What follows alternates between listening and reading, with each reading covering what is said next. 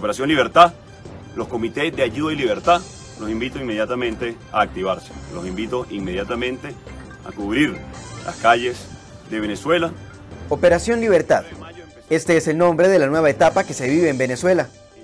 Desde el pasado martes 30 de abril, la oposición del régimen de Nicolás Maduro agarró más fuerza, pero además se evidenció que cada vez son más los militares que retiran su apoyo a Maduro. En la madrugada del martes se informó sobre la liberación de Leopoldo López, una de las figuras más fuertes de la oposición, que estaba arrestado por el régimen. Lo liberaron con el apoyo de las Fuerzas Armadas, mismas que lo habían detenido. Para la tarde del mismo martes, ya se anunciaban cientos de militares de distintos rangos sublevados. Con sus armas se pusieron del lado de Guaidó y protegían a los manifestantes. Ahora, que se acerca al final de la semana, el resultado es más que lamentable. El más reciente informe habla de cuatro personas fallecidas durante las manifestaciones, que se han intensificado como parte de esta Operación Libertad. También hay cientos de heridos y la crisis humanitaria se mantiene. El hambre y la falta de servicios esenciales se recrudece. El objetivo es sacar definitivamente a Maduro del poder. Este, por su lado, denuncia un golpe de Estado, apoyado por Estados Unidos. Por eso digo, hay que salirle al paso a la traición, al golpismo, al paso, de frente, activo. Está dada la orden.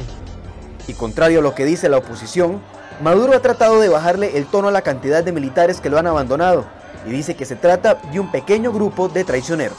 ¿Se acerca el final de Maduro en Venezuela? ¿Cuál es el papel de Estados Unidos y Rusia en este escenario? Hoy, en Enfoques, profundizamos. Que vengan acá a Altamira en este momento. Operación Libertad comenzó.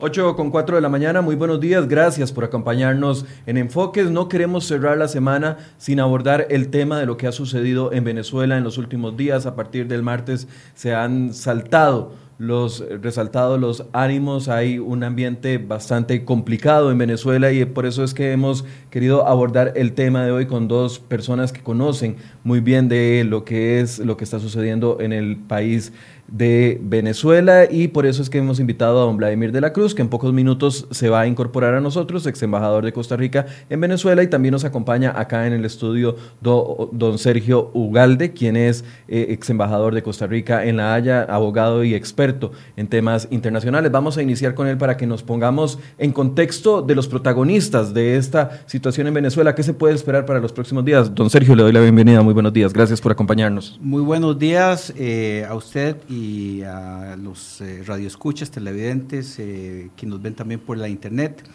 Eh, un gusto estar por acá y en efecto el tema que nos llama hoy es un tema de la más alta relevancia, no solamente para Venezuela, sino también para el hemisferio occidental, incluyéndonos nosotros los costarricenses. Es difícil seguirle el ritmo porque pasan tantos eventos en un mismo día y hay tantos protagonistas. Estamos hablando de que ya no solo es Maduro y Guaidó por un lado, sino que también eh, la salida de Leopoldo López de la prisión por eh, de la casa por cárcel que estaba eh, cumpliendo, las declaraciones de Estados Unidos fuertes durante esta semana apoyos que ha recibido Maduro por líderes de centro izquierda latinoamericanos, eh, complica la situación y le, y le cuesta a uno seguirle el ritmo. Tal vez empecemos por lo último, ¿cómo analiza usted a nivel general lo que está sucediendo al día de hoy, después de cuatro días de que el conflicto se ha encrudecido?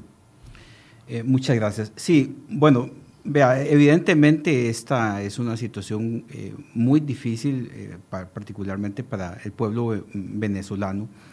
Em, pero es entendible que eh, las acciones del presidente eh, encargado Juan Guaidó eh, desembocaron de la forma en cómo desembocaron. Es decir, hay un momento en que el discurso solo no es suficiente, ¿verdad? Y em, ellos estimaron la, la posición, en este momento liderada por Guaidó, que era necesario eh, tomar una acción contra eh, el usurpador del poder eh, político y constitucional en Venezuela. Eso no me queda ninguna duda.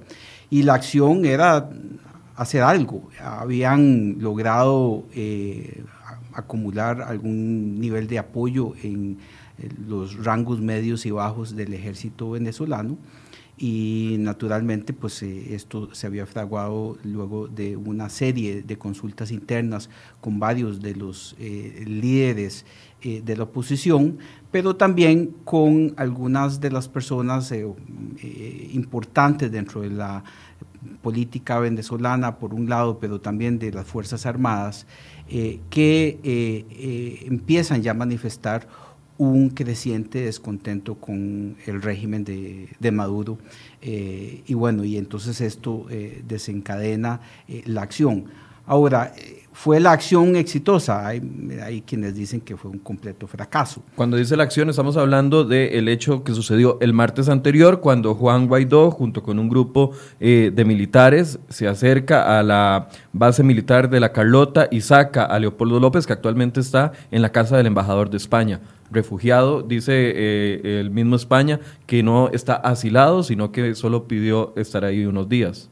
En efecto, em, es decir, es de, esta última acción que estamos eh, naturalmente conversando, y lo que genera esto es, eh, bueno, era, era, una acción, él tenía, Guaidó tenía que mostrarle al pueblo que el recurso retórico eh, ya tenía límites y que ya era momento de tomar eh, una acción eh, más contundente en relación a lo que estaba ocurriendo en Venezuela. ahora, como dije, algunos han criticado el hecho de que la acción fue un fracaso. Yo no sé si fue un fracaso o no fue un fracaso. Evidentemente, Maduro sigue allí pero uno diría que Maduro sigue allí, eh, pero por mucho, mucho más desacreditado y por mucho, mucho más débil. Si es cierto lo que se dijo en el sentido de que Maduro estaba ya listo para irse para Cuba y fueron los rusos quienes le dijeron que no lo hiciera, es obvio que Maduro sigue en el poder, pero sigue en el poder por la influencia que tienen otros jugadores hegemónicos. Él ya no tiene poder en Venezuela. A mí me queda eso completamente claro. Aunque tenga el respaldo de, un sector importante del ejército, porque eh, al día siguiente de que se hace esta acción, sale caminando por las calles con 4.000 soldados, 4.500 soldados, dando, bueno, lo hizo ayer también, dando eh, aquel aquella impresión de que todavía el ejército, él es el, comandante y jefe.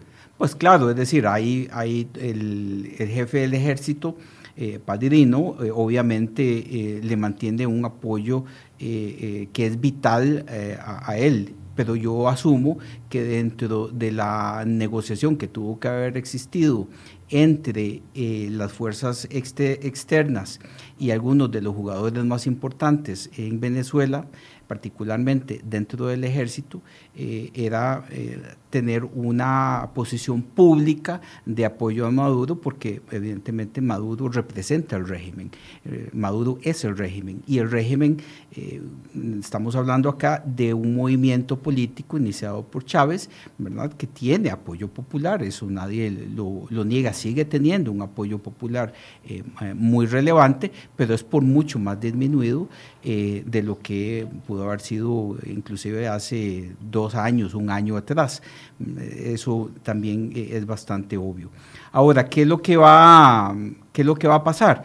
Eh, hay que ver un poquitito la, posición de Estados Unidos en esto. Yo creo que los Estados Unidos eh, están pensando que ah, van a tener que socar las tuercas en algunos de los eh, asuntos que ellos estiman que es necesario hacer. Y creo que también hay un diálogo eh, muy fuerte eh, detrás de bambalinas con los otros actores hegemónicos, particularmente Rusia, ¿verdad? Eh, con Cuba no creo que haya un diálogo, en realidad eh, la, posición que hay en este momento de Estados Unidos es simplemente presionar al régimen cubano y, la reimposición de medidas contra Cuba eh, manifiestan claramente que Trump no tiene ningún interés de establecer un, diálogo con, Cuba.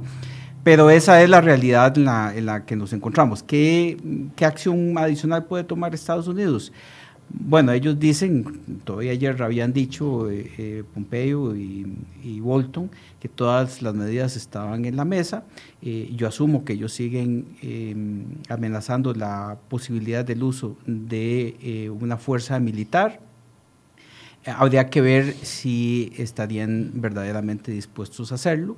Ah, dependerá mucho de los desarrollos de los próximos días.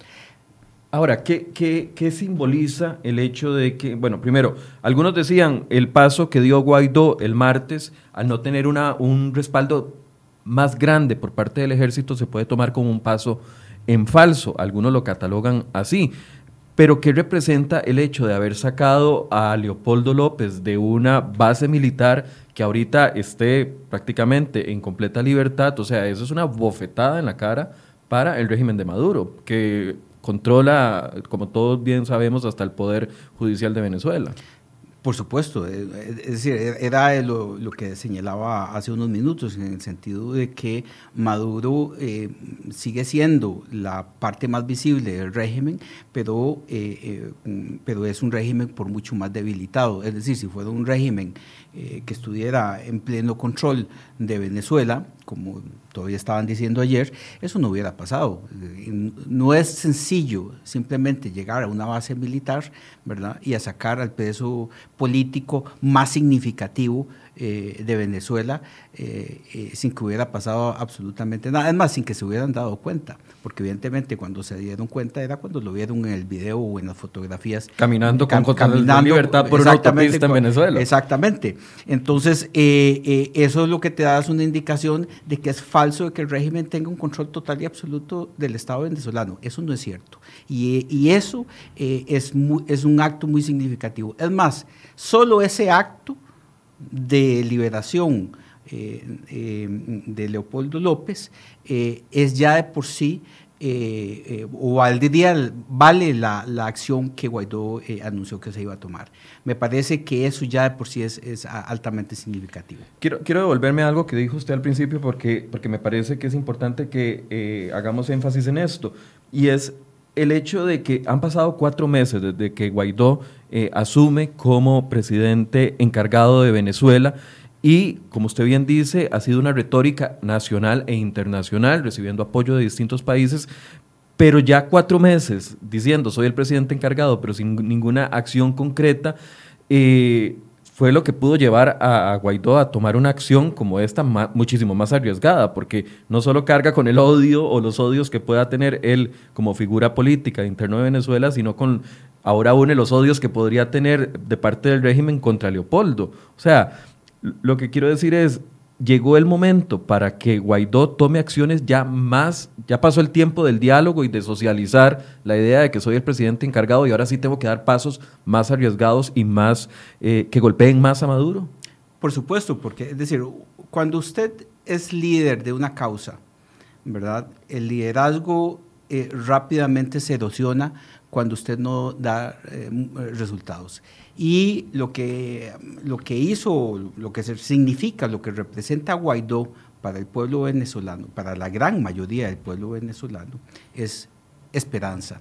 Es esperanza de que Venezuela en el corto plazo, y entre más corto, pues obviamente mejor, eh, no solamente va a lograr eh, sacar del poder a un régimen que ha desgastado, que ha erosionado completamente no solamente el Estado venezolano y sus, y sus finanzas, sino que se le acusa de crímenes internacionales muy, muy severos y em, eh, que están bajo investigación de la Corte Penal Internacional, dicho sea de paso, y al mismo tiempo significa em, la posibilidad de volver a esa Venezuela próspera, a esa Venezuela de la cual eh, eh, los venezolanos han estado tan orgullosos de, por tantos, tantos años, eh, una Venezuela realmente rica, en, los recursos naturales. Eso tiene la mayor reserva de, petróleo. del mundo, tiene gas, tiene oro, eh, tiene todo lo que usted se pueda imaginar. Eh, simplemente que en las circunstancias políticas actuales eso está allí. Ahora, eh, los venezolanos también han visto con mucha preocupación de que estos recursos que en principio son de todos los venezolanos y son para el beneficio del pueblo venezolano, pues eh, sean objeto de la negociación que pueda existir entre los círculos de poder y actores eh, extranjeros, ¿verdad? Y entonces, claro, ahí hay un juego de poder muy, muy eh, relevante. Eh, pero no solo eso, los venezolanos aspiran a, tener un estilo de vida y, unas condiciones de vida dignas, donde, donde, haya oportunidad, donde la gente reciba sus servicios médicos, sus servicios de educación básicos, donde, como todos los, demás eh, países del mundo, como son también los costarricenses, todos aspiramos a tener un, un, estilo de vida eh, digno. ¿verdad? Eh, si no con riqueza, pero sí dignamente, y, creo que eso es lo que Guaidó representa. Antes de caer en los personajes internacionales y los protagonistas internacionales, le doy la bienvenida y el saludo a don Vladimir de la Cruz, ex embajador de Costa Rica en Venezuela, y tal vez, don Vladimir, empecemos con una lectura, la lectura que usted hace con respecto a la acción que eh, promueve o que da el paso que da Juan Guaidó el martes anterior y lo que ha sucedido posterior hasta este viernes. Buenos días. Buenos días y primero pedirle la disculpa por la llegada tardía, pero había un accidente de un autobús ahí en el paseo de los estudiantes que tiene bloqueado todo San José. No se preocupe, adelante. Pero aquí estamos. Eh, aquí, digamos, lo interesante en Venezuela hoy es que en este año 2019 hay una situación política cualitativamente nueva. No solo eh, llega a la presidencia de la República, usurpándola eh, desde ese punto de vista y así interpretada por la Asamblea Nacional, que es la Asamblea Legislativa Venezolana, eh, Maduro, por un proceso ilegal de, e inconstitucional de convocatoria de elecciones que se realizaron el año pasado, que fue cuestionado por más de 80 países, que al momento de asumir esa nueva presidencia, obviamente 50 y pico países no lo han reconocido, entre ellos Costa Rica. Y al mismo tiempo el nombramiento de Juan Guaidó como presidente de la Asamblea Legislativa Venezolana, que en condición de, en considerando que esa presidencia de Maduro es usurpadora del poder, lo nombran a él presidente encargado, que es una figura que existe en Venezuela para asumir la presidencia. Y tenemos entonces una estructura de dos poderes, uno real, efectivo, que controla el ejército, las instituciones del Estado, los ministerios, el, de Maduro. el, control de las fronteras, obviamente el de Maduro, y otro que es el declarativo, que es el que representa a Juan Guaidó con un apoyo internacional extraordinario y con un apoyo de la población enorme. Vamos a decir, en Venezuela más de casi el 90% de la población hoy no está conforme con la forma como Maduro gobierna. Eso no quiere decir que el 90% sea eh, partidaria de Guaidó. Es decir, hay que tener eso claro, pero sí son partidarias de que Maduro debe salir del gobierno. Maduro tiene una fuerza social todavía importante que se refleja en los votos del año pasado, dos millones o casi tres millones de votantes, que no son tampoco los votos de la oposición que no se expresó en ese momento, porque los votos de la oposición son siete y pico millones que se expresaron en el 2015 cuando se constituyó la Asamblea Legislativa Venezolana.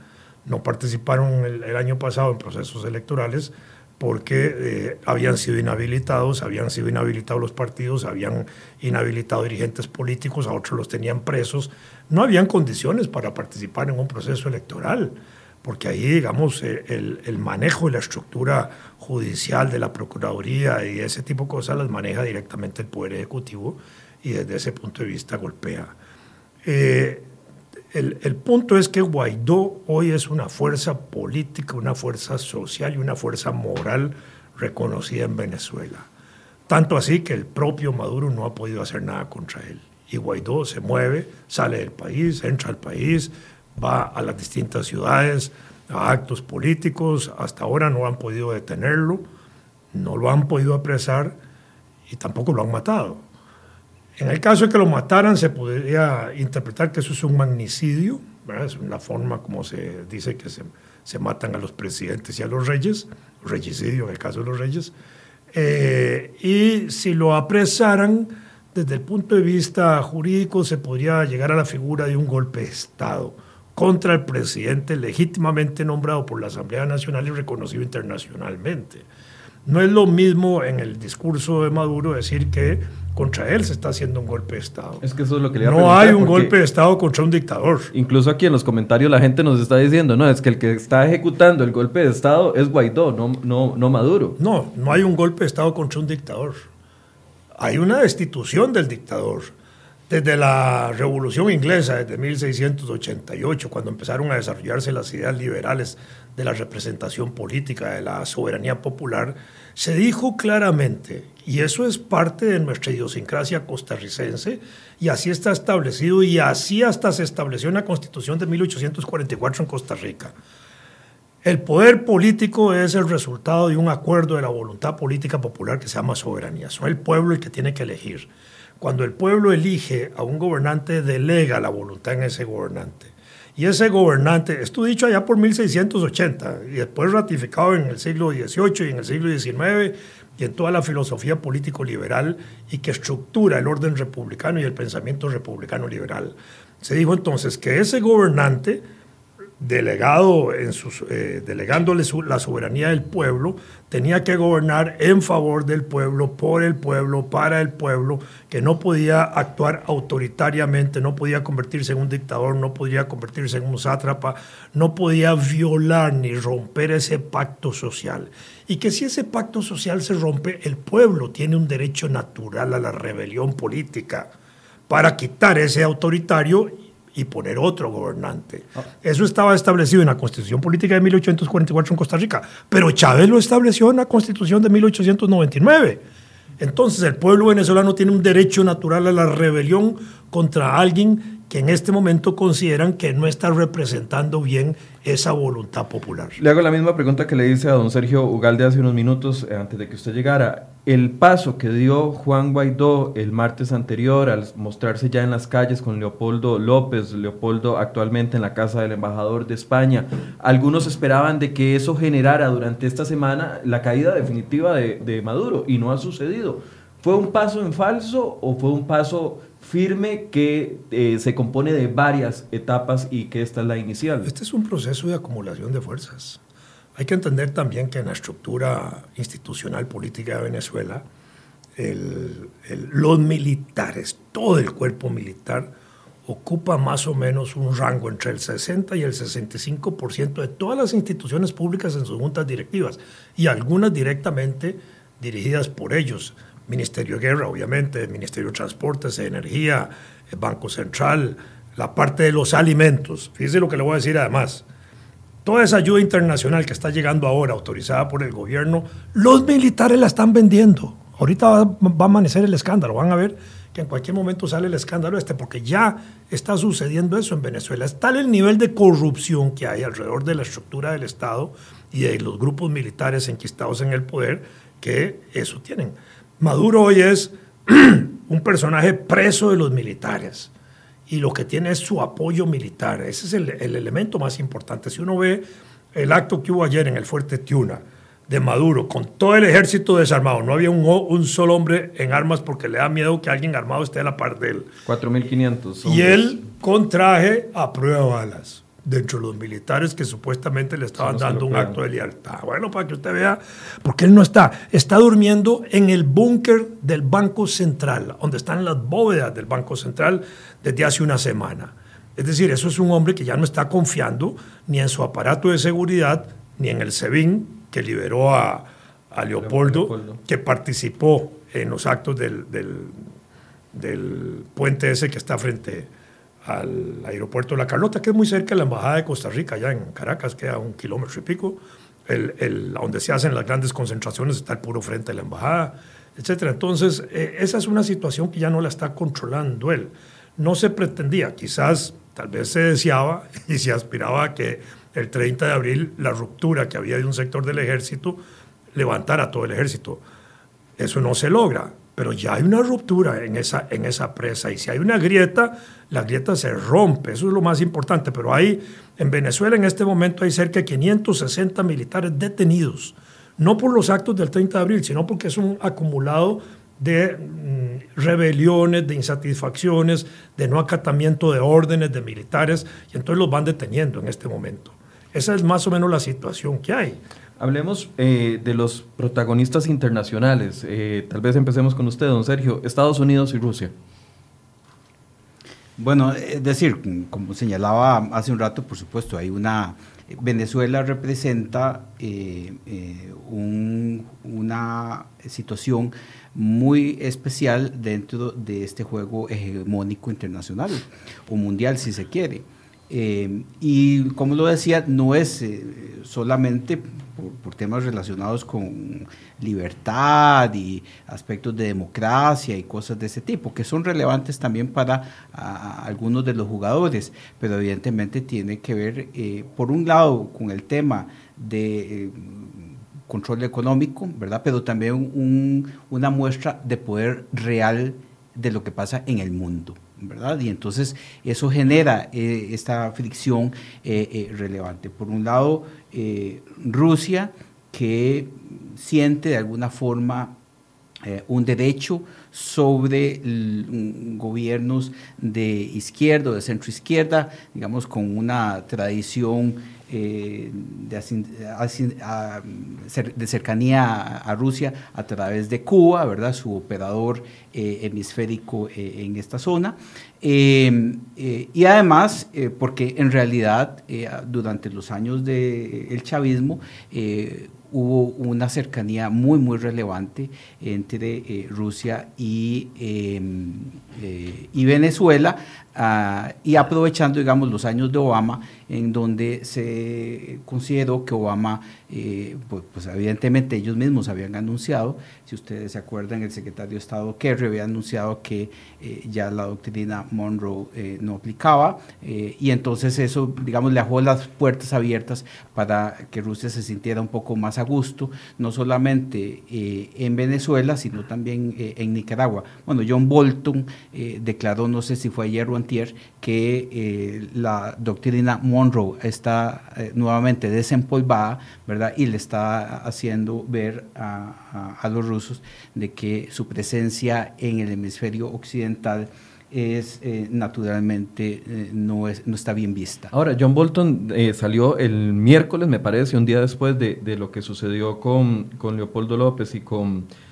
Juan Guaidó el, el, martes, el 30, y sale el miércoles diciendo de que había una especie de acuerdo con Padrino López, uno de los altos mandos militares, pero después al día siguiente vemos a Padrino López echándose un discurso impresionante a la par de Maduro y con los militares atrás. Entonces, ¿hasta dónde uno puede creer o entender qué fue lo que sucedió? Porque el,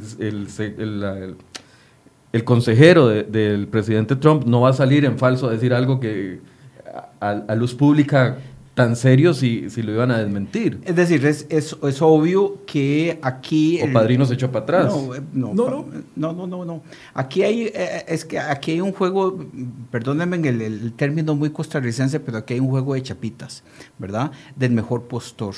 Y es evidente que Estados Unidos hizo una, eh, un, gesto, digamos, hizo una negociación eh, con Padrino López, ¿verdad? Eh, le debe haber ofrecido algo a cambio de que no apoyara más a, Maduro. Y el apoyo a Maduro significa el apoyo al régimen como tal, porque como lo señalaba don Vladimir, en realidad Maduro está pegado ahí en la pared de, de forma muy endeble. Em, y los rusos tienen que haberse dado cuenta de que esa negociación iba en curso. Eh, yo no sé si tanto los cubanos, ¿verdad? Yo entiendo que no existe una buena química entre Padrino López y los cubanos que todavía operan en, en, Venezuela, pero ciertamente con Rusia y tiene que haber, tienen que haber llegado a un acuerdo, ¿verdad? Es decir, yo no, yo creo que es real eh, esta eh, noticia que se ha circulado en el sentido de que Maduro ya estaba listo para irse para, para Cuba y los rusos lo bajaron del avión, ¿verdad? Justamente porque habían logrado eh, revertir, digamos, el efecto que, que, pudo haber habido en una negociación del grupo de Guaidó junto con Estados Unidos en el tema del apoyo al ejército. ¿Qué lectura hace usted, don Vladimir, con respecto a este mismo tema? Digamos, en, en el aspecto internacional está claro que eh, hay muchos intereses geopolíticos ahí, pero sobre todo geocomerciales, no tanto geopolíticos. Rusia y China, el, el factor geopolítico yo creo que es disminuido frente al factor importante de los Estados Unidos. Eh, porque Estados Unidos no tiene el nivel de inversiones que hay en, en, en Venezuela que tienen China y eh, Rusia. China tiene inversiones por 70 mil millones de, de, dólares y tiene una deuda Venezuela con China de 40 mil millones y con Rusia las inversiones andan en el orden de los 40 mil millones y la deuda de 20 mil. Y desde el año 2008, cuando yo era embajador allá, ya Rusia estaba explotando el oro del Orinoco, de la franja del Orinoco. Allí habían empresas francesas, inglesas.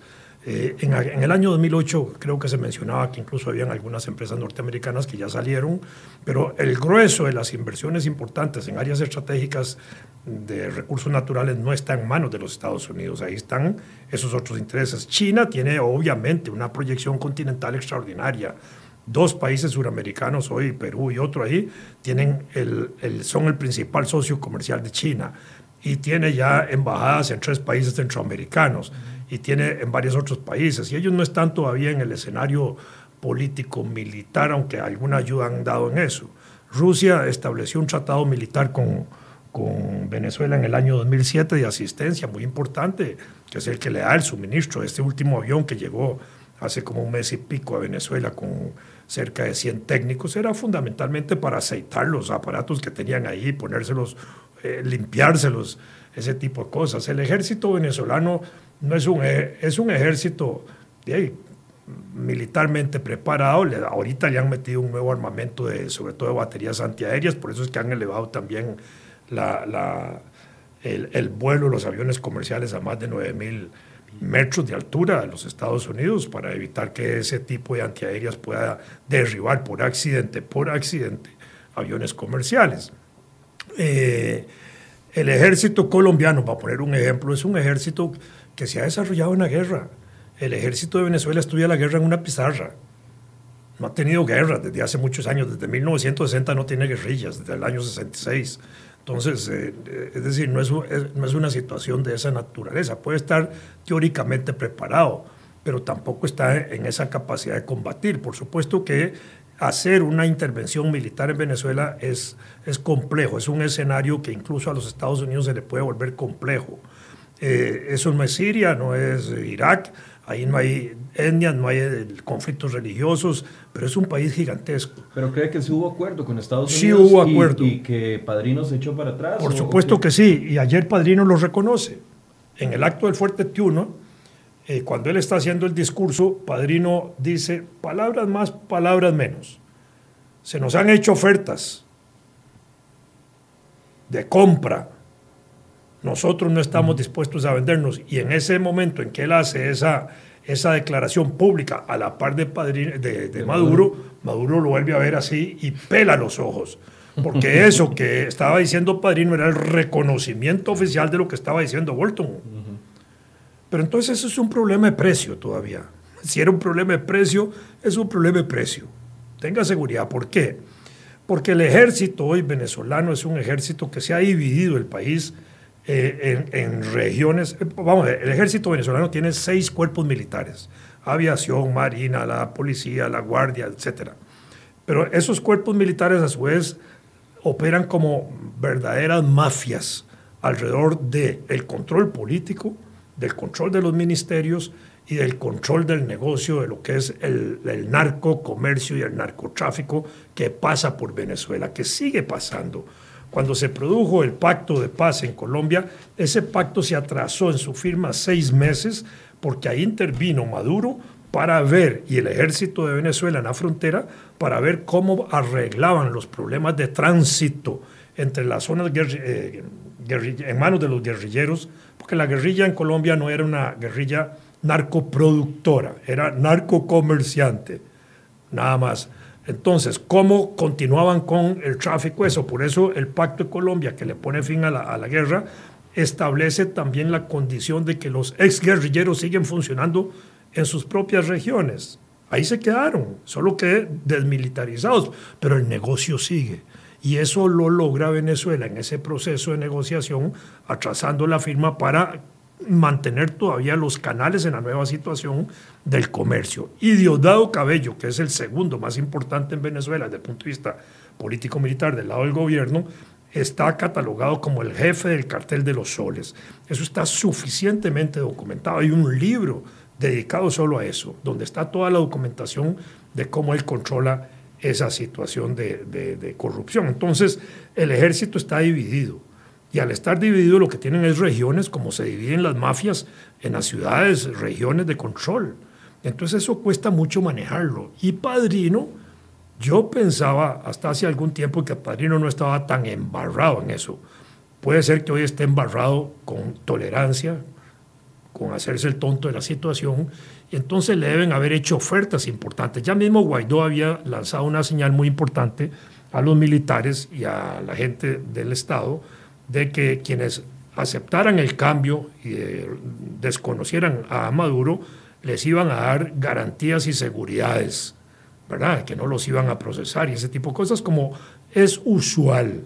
Cuando cayó Franco, el ejército franquista, que era un ejército despiadado, y las autoridades represivas de Franco permanecieron, porque hubo un periodo de transición y se logró desarrollar una democracia. Entonces, se puede confiar en la posibilidad de que el ejército que hoy ha estado defendiendo a Maduro pueda sostener un régimen como el de Guaidó. De, pronto que sí, si a ese acuerdo político se llega. Y si Guaidó, y si, y si eh, Padrino, el jefe del ejército, está de acuerdo. Al final de, cuentas, los militares no son confiables para nadie. Ah. Esa es la verdad. Pero en este caso, cuando ya eh, Padrino reconoció ayer la oferta que le habían hecho, ya le está creando una desconfianza mayor todavía a el presidente Maduro. Hablemos de los apoyos, de los apoyos abiertos internacionales hacia Maduro y también de los silencios que podríamos interpretar como apoyos hacia Maduro, porque veíamos diferentes líderes latinoamericanos, incluso en España, eh, por ejemplo, ayer Pablo Iglesias del partido Podemos decía que fue un error por parte del gobierno español haber reconocido a Juan Guaidó, insistía en este punto. Eh, aquí sabemos de que este lado del charco, eh, Venezuela, Nicaragua, apoyan a, Maduro. Incluso me llamó la atención que cuando salen estas imágenes tan groseras de las tanquetas atropellando el martes anterior a algunos de los manifestantes, sale el gran líder y aplaudido por muchos Pepe Mujica justificando ese, ese, ese actuar por parte del de, eh, régimen de Maduro. O sea, el silencio de los partidos o de los líderes de centro izquierda podría interpretarse como un apoyo a Maduro. Aquí ninguno del Frente Amplio, por lo menos yo he visto manifestarse en contra de lo que está haciendo Maduro. ¿Cómo lo ve usted, don Sergio? Eh, en efecto, es decir, ah, es obvio que existe todavía un nivel de romanticismo eh, eh, en relación a lo que representa, digamos, el chavismo, no el madurismo, ¿verdad? para mí es claro que nadie quiere a Maduro y es claro que independientemente de cuál etiqueta política usted tenga, Maduro no es una figura que eh, genere eh, ningún tipo de apoyos eh, ni internos ni externos. Eso, son otras razones, son meramente políticas. Es porque representa el romanticismo de Chávez. Bueno, es porque es el heredero de lo que significaba el, digamos, la, la, forma política en cómo Chávez eh, eh, se manejó y, generó en realidad eh, alianzas muy, muy relevantes y evidentemente esas alianzas todavía, digamos, no es que se mantengan, pero todavía quedan por ahí algunos vestigios de, esas épocas, de la, de la, era dorada, digamos, de la política venezolana bajo Chávez, con mucho, mucho dinero, producto de del petróleo a ciento y pico dólares, ¿verdad? Que generó también eh, apoyos eh, y fidelidades muy eh, especiales. Pero ese tema aparte, pues claro, es decir, hay, yo lamenté mucho que Mujica hubiera dicho eso, yo no creo que eso sea eh, conveniente. Yo no creo que nunca la acción de la fuerza, sobre todo contra la población eh, eh, desarmada civil y, tan grosera como, como se vio, esté justificada bajo ninguna ah, circunstancia.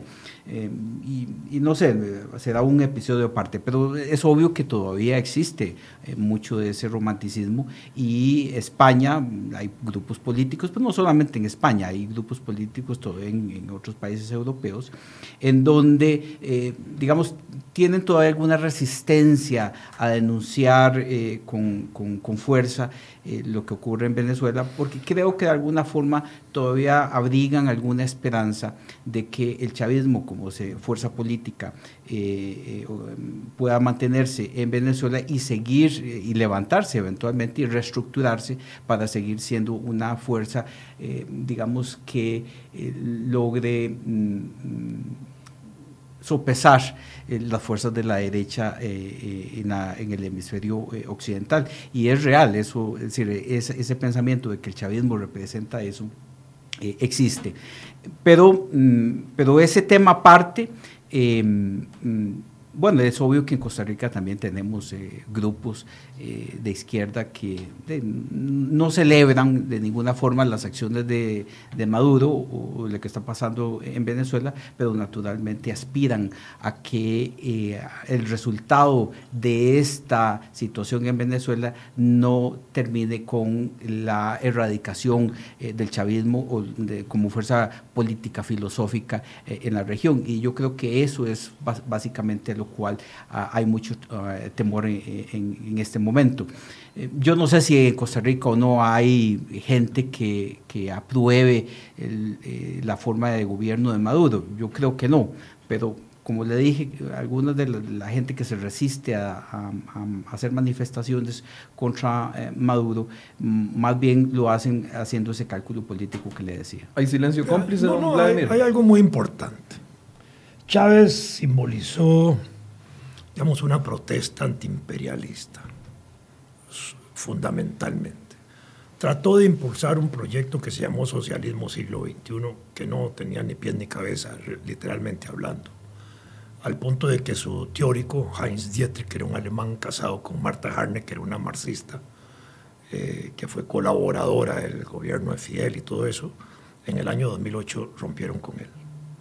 Y el discurso de socialismo siglo XXI, que acaparó un poco el discurso suramericano en Correa y en Evo, a la muerte de Chávez dejó de usarse.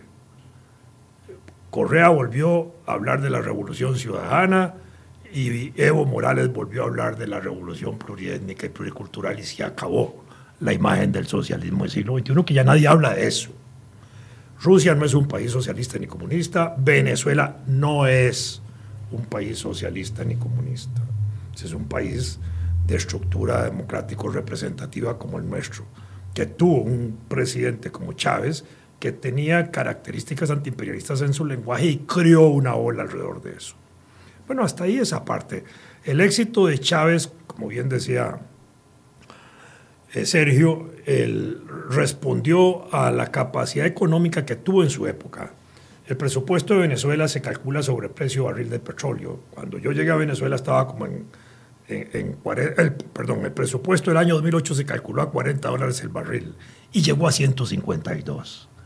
Con 152 dólares todo el excedente en Venezuela se traslada a tres fondos nacionales que son, así está establecido, de casi discreta manejo del presidente de la República. Eso es lo que le permite a Chávez desarrollar 18 programas sociales muy importantes que le dan mucha fuerza popular y hace de los pobres y de los sectores excluidos y marginados actores sociales y políticos. Esa es una realidad. Pero ya en el año 2010 empezaba a caer y empezaba a descender el resultado electoral de Chávez, que había ganado con 52% en procesos anteriores al año 2010 y ya en el 2010 andaba en el orden del 48% en términos nacionales. Y ahí sigue cayendo. La última elección que se, enfrenta, eh, Chávez a Capriles, 2013, eh, Chávez, el 2012, Chávez gana con un 26% de diferencia.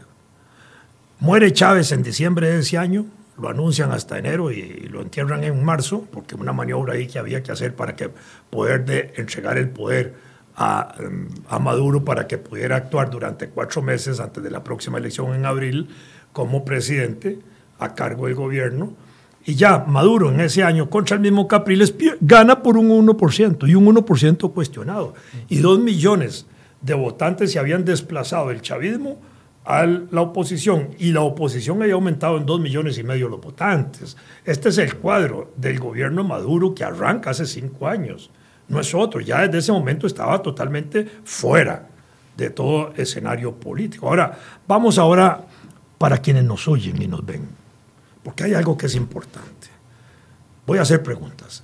¿Están quienes nos están oyendo de acuerdo en que voy a poner el presidente Oscar Arias como si fuera hoy el gobernante de Costa Rica? Haga cadenas de radio y televisión cada vez que se le ocurre y por el tiempo que quiera. O si lo quieren también con el presidente Alvarado. Si el presidente Alvarado en este momento quisiera hacer una cadena de radio y se tira tres horas de cadena de radio y televisión, o a las seis de la tarde otra. Y eso es todos los días. Primero, ¿están de acuerdo con eso? Porque si están de acuerdo con eso y los izquierdistas de Costa Rica están de acuerdo con eso, está bien. Pero entonces no reclamen y lloren que si el gobierno hace una cadenita de más de cinco minutos, ¿ah? No, no. ven ni la de dos minutos bueno, domingos en la noche. Por eso, pero en Venezuela funciona eso así. Sí, sí, sí. Funciona eso así. Con el control absoluto de los medios. Nosotros tenemos elecciones municipales este año. Desde el primero de enero tenemos un calendario electoral que se cumple perfecto hasta el primer domingo de febrero. Y no se altera en nada. En Venezuela no hay calendario electoral. Cuando se convoca a una, a una elección se le pone una fecha. Y el Tribunal Electoral, en el curso del año, por presión y petición del Poder Ejecutivo, puede adelantar la fecha, puede eliminar partidos, puede inhabilitar candidatos, puede alterar procesos. ¿Está la gente de acuerdo aquí en Costa Rica en que eso se haga? Va. Elecciones en Costa Rica de 6 de la mañana a 6 de la tarde. A las 6 de la tarde se cierran las urnas y el que no votó, no votó. En Venezuela, en Venezuela, se inicia el proceso de las urnas a las 6 de la mañana y si a las 6 de la tarde el presidente de la República, lo hacía Chávez y lo hace Maduro, dice hay que prolongar las elecciones, se prolongan y a veces hasta la madrugada, el día siguiente, para poder ellos, el gobierno, movilizar gente cuando creen que no se han movido los votos. Está la gente de izquierda de acuerdo con eso, para ponerlo así. Aquí la gente de izquierda está en contra de la reelección presidencial. El acto de la reelección presidencial que se acordó por la sala constitucional fue una restitución de derechos constitucionales, porque en teoría política y en teoría eh, jurídica, los derechos establecidos por una asamblea constituyente no se pueden limitar ni disminuir, ni debilitar, solo se pueden ampliar. Y en 1969 un derecho que existía de reelección fue limitado.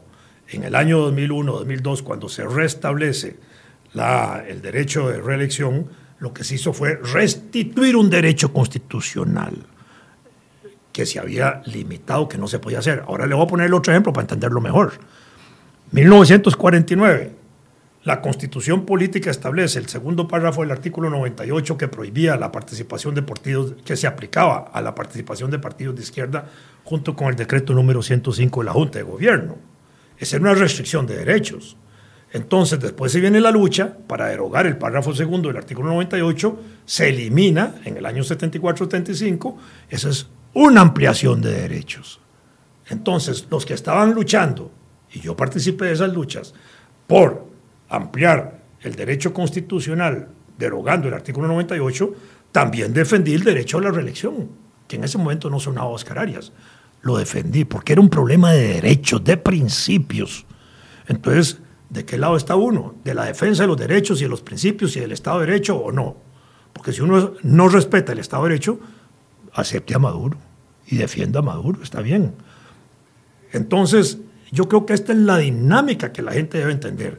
Si la gente de izquierda, y partiendo de que toda la gente de izquierda es honesta, pongámoslo en ese término, no puede estar de acuerdo con la corrupción.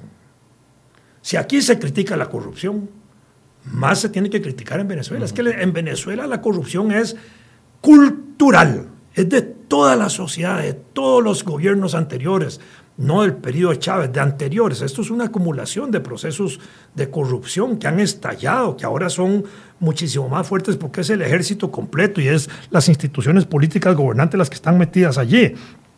Si alguien de izquierda defiende a un presidente corrupto, y si alguien de izquierda en Costa Rica defiende ese gobierno corrupto, lo que está mandando es una señal aquí al pueblo costarricense de lo que quieren establecer es un gobierno similarmente corrupto en Costa Rica que viola el Estado de Derecho, que viola las normas electorales, que está en capacidad de hacer cadenas de radio todos los días y a toda hora, y que puede hacer la de la corrupción el acto diario de gobierno.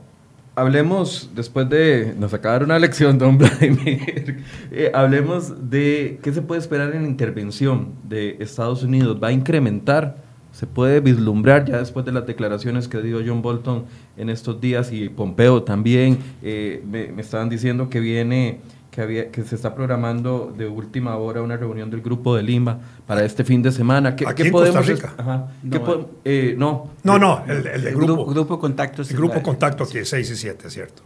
¿Qué podemos esperar de Estados Unidos en los próximos días? Bueno, yo creo que lo que viene es, sigue siendo un proceso de negociación porque evidentemente aquí la clave es el ejército, ahí no hay otra, eso, eso es.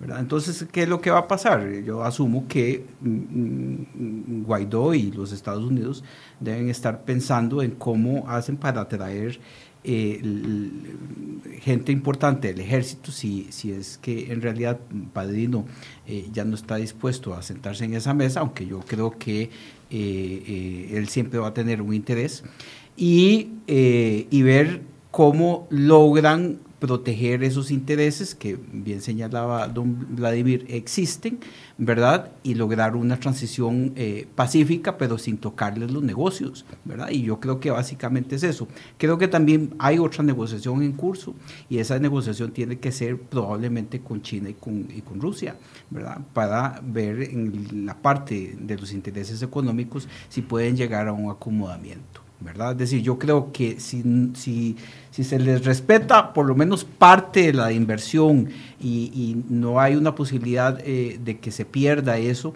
eh, yo creo que al final del día eh, terminan ellos cediendo. Pero depende mucho de cuál vaya, vaya a ser la dinámica, de qué lo que, hasta dónde está dispuesto eh, eh, Guaidó y, el grupo de gobierno en este momento de, Guaidó y, los Estados Unidos a negociar con los jugadores del otro lado en, esto. Y vea cómo se está moviendo el asunto que estamos publicando en este momento en seriohoy.com, que España le está advirtiendo a Leopoldo López que no permitirá activismo político en la embajada de Caracas. Dice el ministro de Asuntos Exteriores eh, español Joseph Barrell, Borrell perdón, advirtió este viernes al líder opositor Leopoldo López, refugiado en la residencia del embajador español en Caracas, que ese edificio no se convertirá en un centro de activismo político. España no va a permitir que su embajada se convierta en un centro de activismo, señaló a la prensa el ministro español durante estos últimos momentos, lo publica la televisión española, la nota la pueden ver ya en el enlace que tenemos en la transmisión.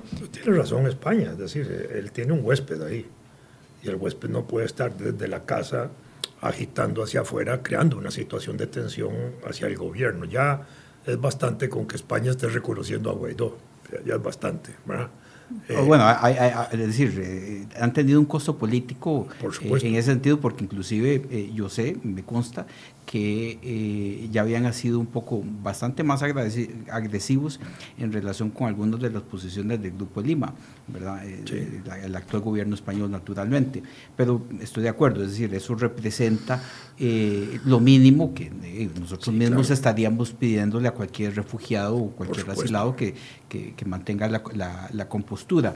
Eh, pero como, lo que lo, decía, es decir, vamos a ver cuál, va a ser el desarrollo de, los, eh, de lo que puede pasar. Yo eh, creo que en mayo va a ser un mes determinante para el futuro de lo que pasa en Venezuela y va a depender mucho de esos acomodos. Llegarán marines y se van a, meter yo no creo. Eso, eso tiene un costo político y económico importante para los Estados Unidos y, yo no, y, Trump no tiene estómago para hacer una acción militar, salvo que fuera una acción militar muy quirúrgicamente organizada, pero aún en ese sentido yo, yo lo dudo.